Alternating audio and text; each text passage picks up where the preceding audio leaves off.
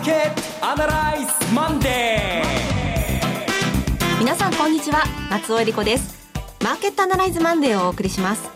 パーソナリティは金融ストラテジストの岡崎良介さん。岡崎良介です。よろしくお願いします。そして株式アナリストの鈴木一之さんです。鈴木一之です。おはようございます。よろしくお願いします。この番組はテレビ放送局の BS1212 で毎週土曜昼の1時から放送中のマーケットアナライズプラスのラジオ版です。海外マーケット、東京株式市場の最新情報、具体的な投資戦略など耳寄り情報満載でお届けしてまいります。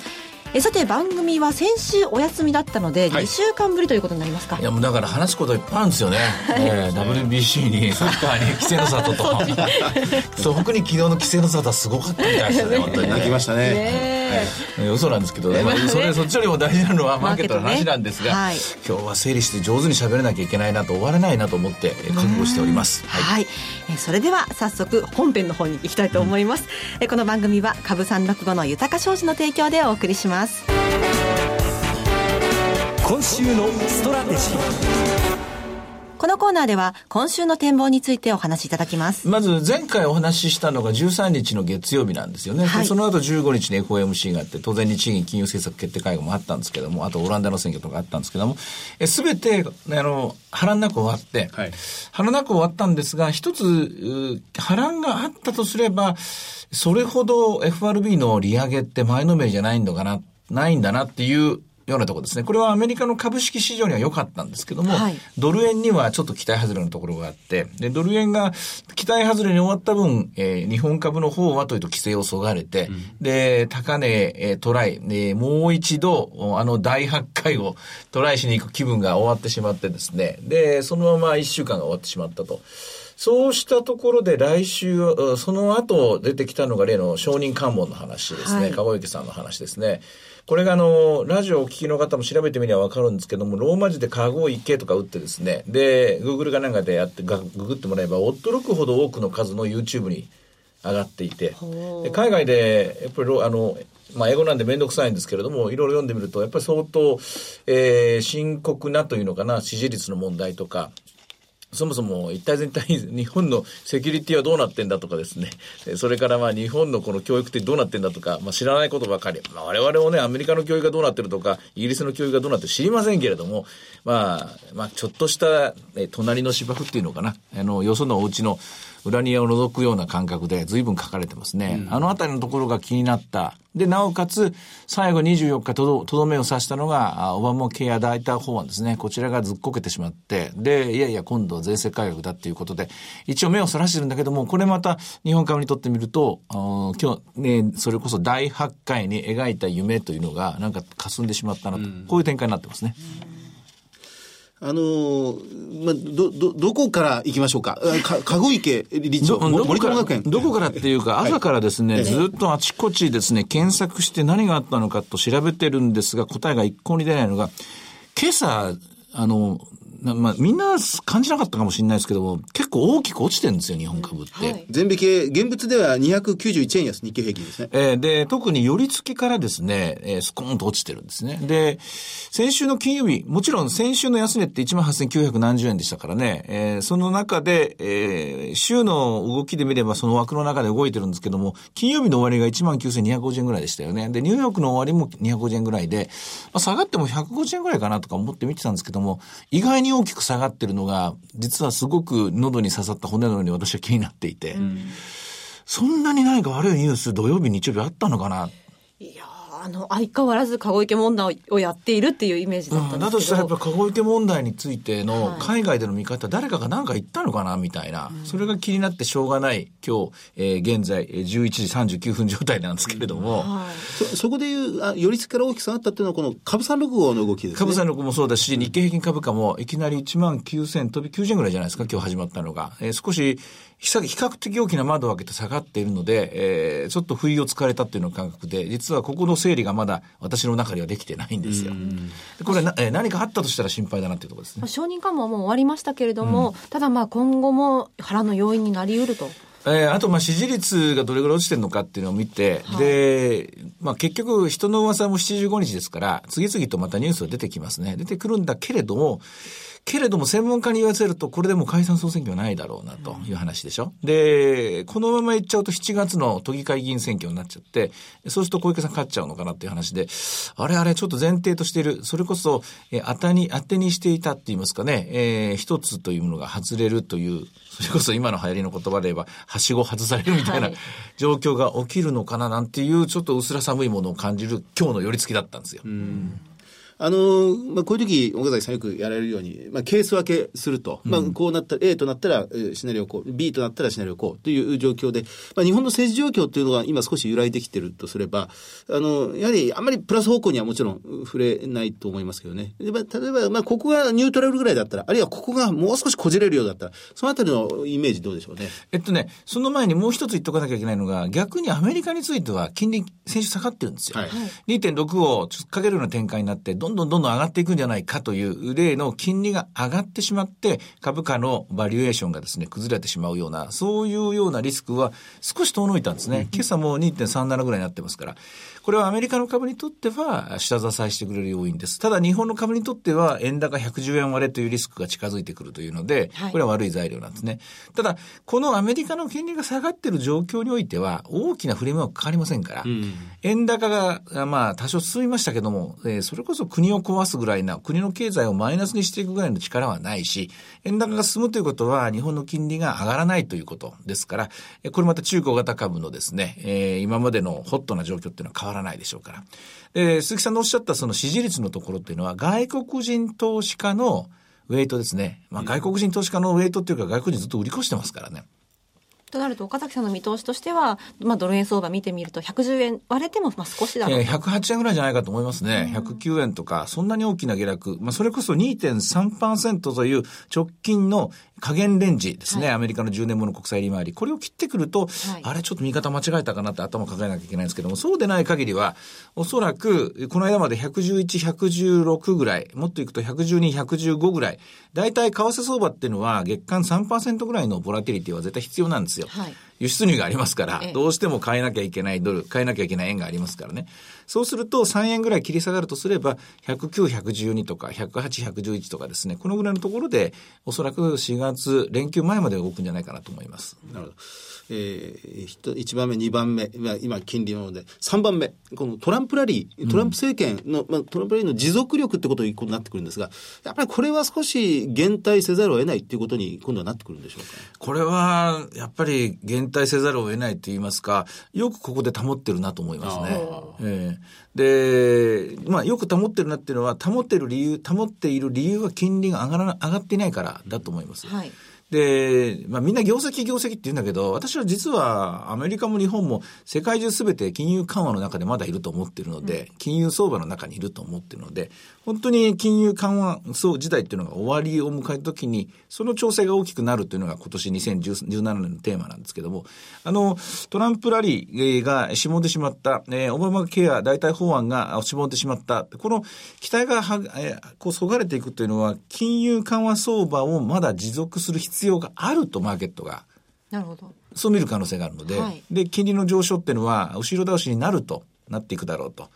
えーまあ、そういう意味では明日の、えー、ジャネット・イレン議長の講演会ですよね、はい、これが非常に注目されるんですけれども、えー、アメリカの株について少なくともまだもう1週間は、あるいはもう1か月といった方がいいですかね、うん、しばらくの間はそんなに大きな崩れはないのかなと、ふと、まあ、ふとというか、まあ、今思ってますけどね。それから日本の方でいきますと、タイムスケジュール見てみますと、今週は火曜日ですね、明日3月末の権利付きの最終日になっているんですよね。配当値ですね。そうです株ね、株三六号取引されてる方、ちょっと注意してもらって、えっ、ー、と、いくら動くんでしたっけ ?200 円ぐらいでしたっけね？えっ、と、あの、配当値分で大体100円ぐらいなんですが、まだ計算出ないんですけど、うん、株三六号だと、まあ、過去の、まあ、去年、一昨年の例でいくと、1万1000円、1万2000円ぐらい落ちてるんですよ、ね。1万2000円ぐらいですか？ということは、まあ、要するに、単価で言うと120円変わるということですね。はい、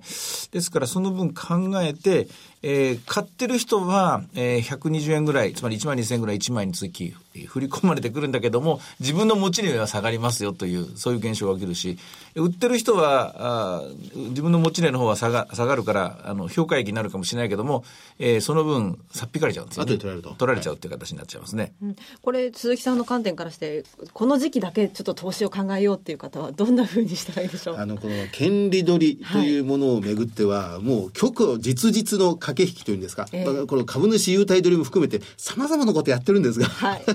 なかなかまだ解明できてないところはたくさんあるんですけどね。うん、一方では売っといて、一方では買っといてとか難しい手法がいっぱいあるみたいです。一番やりやすいのは現物のいくつかこれはずっと長く持とうと。はい。えー、心に誓っている、これはいい株だと思うところでしっかり権利を取って、逆に、に、あの、225とかですね、えー、それからまあ株365とか、こういうものは別に売っても、あの、現物で権利をもらって、で、えー、365の方では権利を取られてっていう総裁なんですけども、差し引きでプラスならいいはずなんですよ。まあ、そんな風に考えてもらえばいい。あと、まあ、本当に持ち値のいい、今年で言うと一番安いの、1万8、1万8700円でしたっけ ?1 万8000台の買い持ちなんかはもうこのまま握ってていいかもしれませんね。えー、そして日本企業を見てみますと、決算企業、はい、ありますね。あの、2月決算企業がいよいよ本決算を出してきます。今週はニトリが火曜日に早速決算出してきます。はい。えー、2月20日締めなので、早めに、島村もそうですが、早めに出してくる修正があって、ここから皮切りです。でも、本格的に出てくるのは来週からということになりますね。えー、うん、まあ、戦略的には、えー、ちょっと自信ないです、私も。えー、今週に関していくと、この朝のスタートの仕方が意外だったもんですから、これ、普通だったら下だなっていうふうに見えてしょうがないですよね。下がっちゃうな。うん、ただ、その権利取りに行く人が、えー、今日は明日いるだろうなっていうことと、それと、よく考えたら、あっという間に3月終わっちゃうんですよ、今週で。そうですよね。4月が見えてきましたね。そうですよ。でそういうこの最後の、えっと、3月末、四半期末のところなんで、結構動いちゃう、上にも下にも動いちゃう可能性があるのでですね、はい、位置的に。そういう意味では戦略は、1週間単位でいつも考えてるんですけども、今週は2回転ぐらいしなきゃ、小口で少ないボリュームで2回転する週かもしれませんね。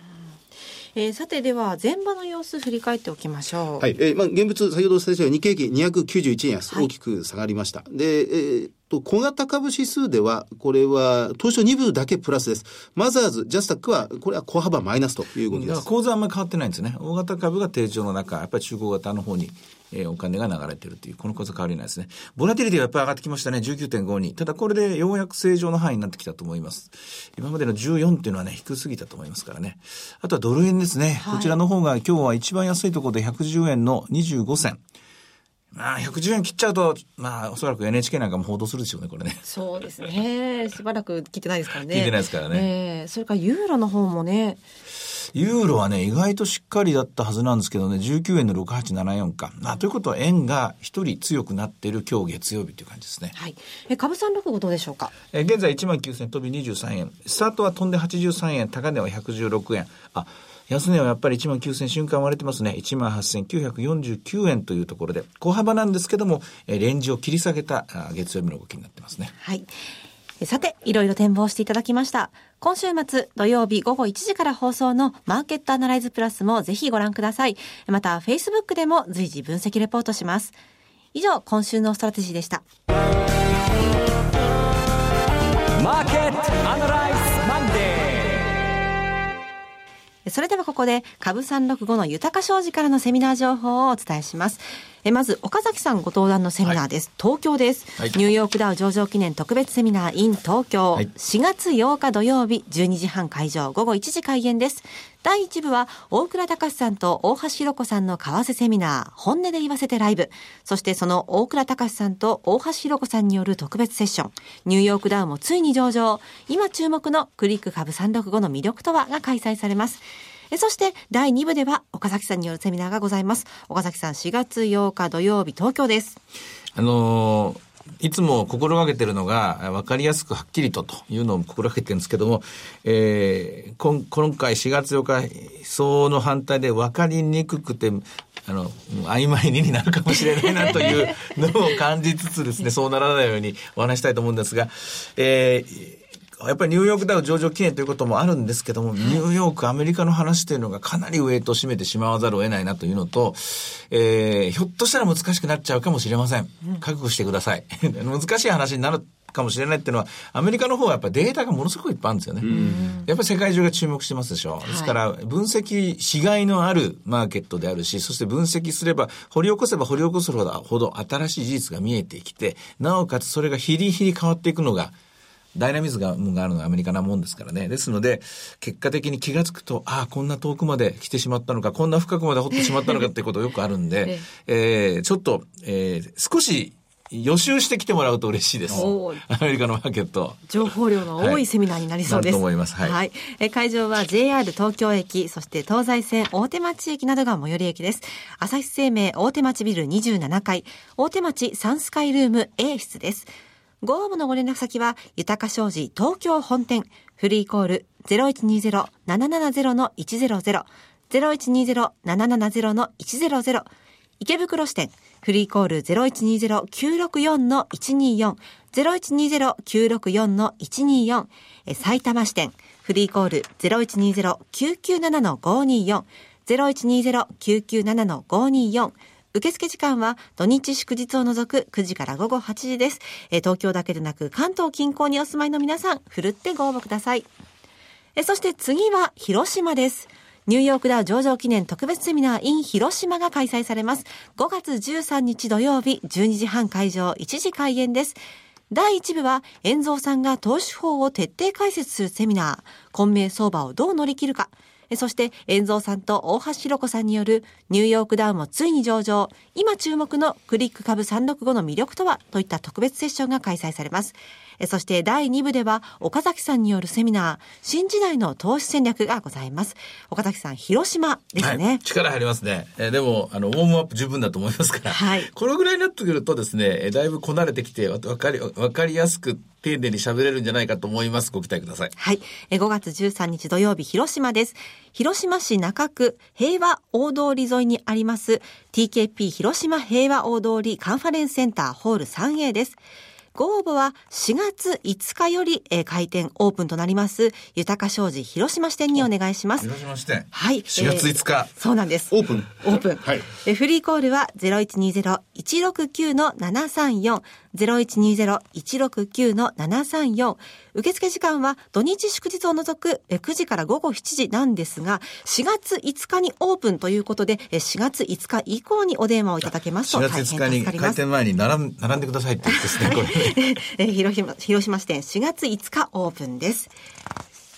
えでは続きまして、毎週土曜日午後1時から放映中の BS1212 マーケットアナライズプラスからのセミナー情報です。大阪での開催です。リアルマーケットアナライズ 2017in 大阪。4月15日土曜日、会場はマイドーム大阪 D ホールです。BS1212 のマーケットアナライズプラスのホームページよりご応募できます。え岡崎さん、鈴木さん、こちらはどんな内容でしょうか？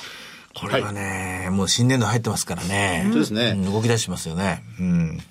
番組ホームページからリアルマーケットアナライズの応募フォームにご記入いただくか、お電話でご応募ください。電話番号は0120-953-255。0120-953-255締め切りは4月3日月曜日です。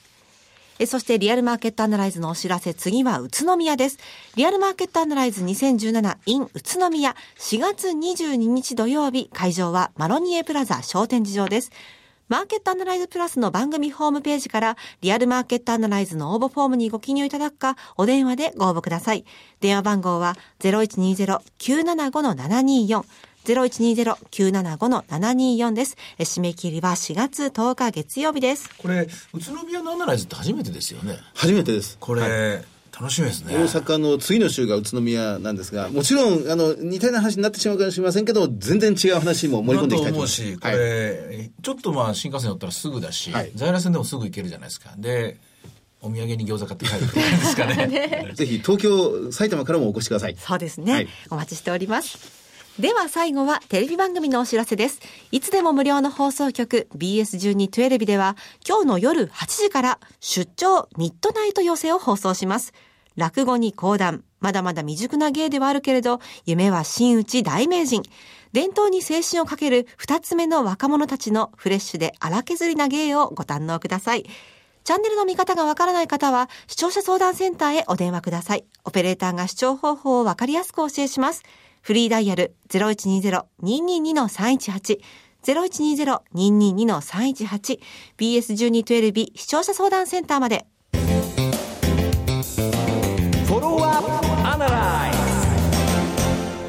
このコーナーでは先週放送の BS1212 マーケットアナライズプラスについて振り返ります。あの、日本の、まあ、投資尺度、成長率ということに関して、岡崎さん、あの、キャペックスレシオ。はいはいまたこの新しい難しい概念をご紹介本。日本ではね、データがないんですよ。はいあの、えっと、正しくは営業キャッシュフローと、えっと、なんだっけ、えっと、えーそうそう、利益のうちどんだけ、あ、違う、営業キャッシュフローのうちどんだけ設備投資に回したかっていう。まあ、わかりやすく言えば、例えば100億儲かった会社が、あどんだけ、えーそれを、えー勝負するかと。こういう話なんですけど、日本の会社ってのは、もう全然使わなかったという、えー、鶏卵の議論になるんですけれどもね、二十何年間何もやってないぞ、みたいなところ。まあ、内部留保ばかり貯めてたぞ、何のためにって、そのお金って誰のもの？誰のものってこれ法人のもの。法人のものって誰のもの？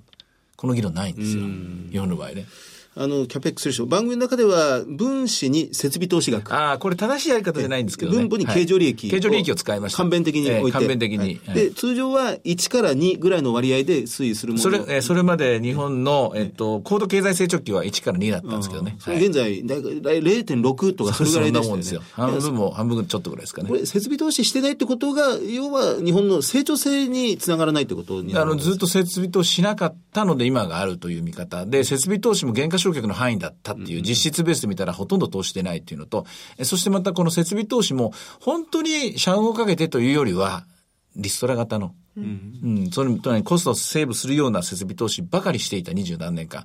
いや、それは時代がそうだったんだっていう見方もあると。じゃあその時代って何なんだ、何だったんですかっていう議論もないまま、時間だけが過ぎてったっていう。ここが我々の要素だと思うんですよね。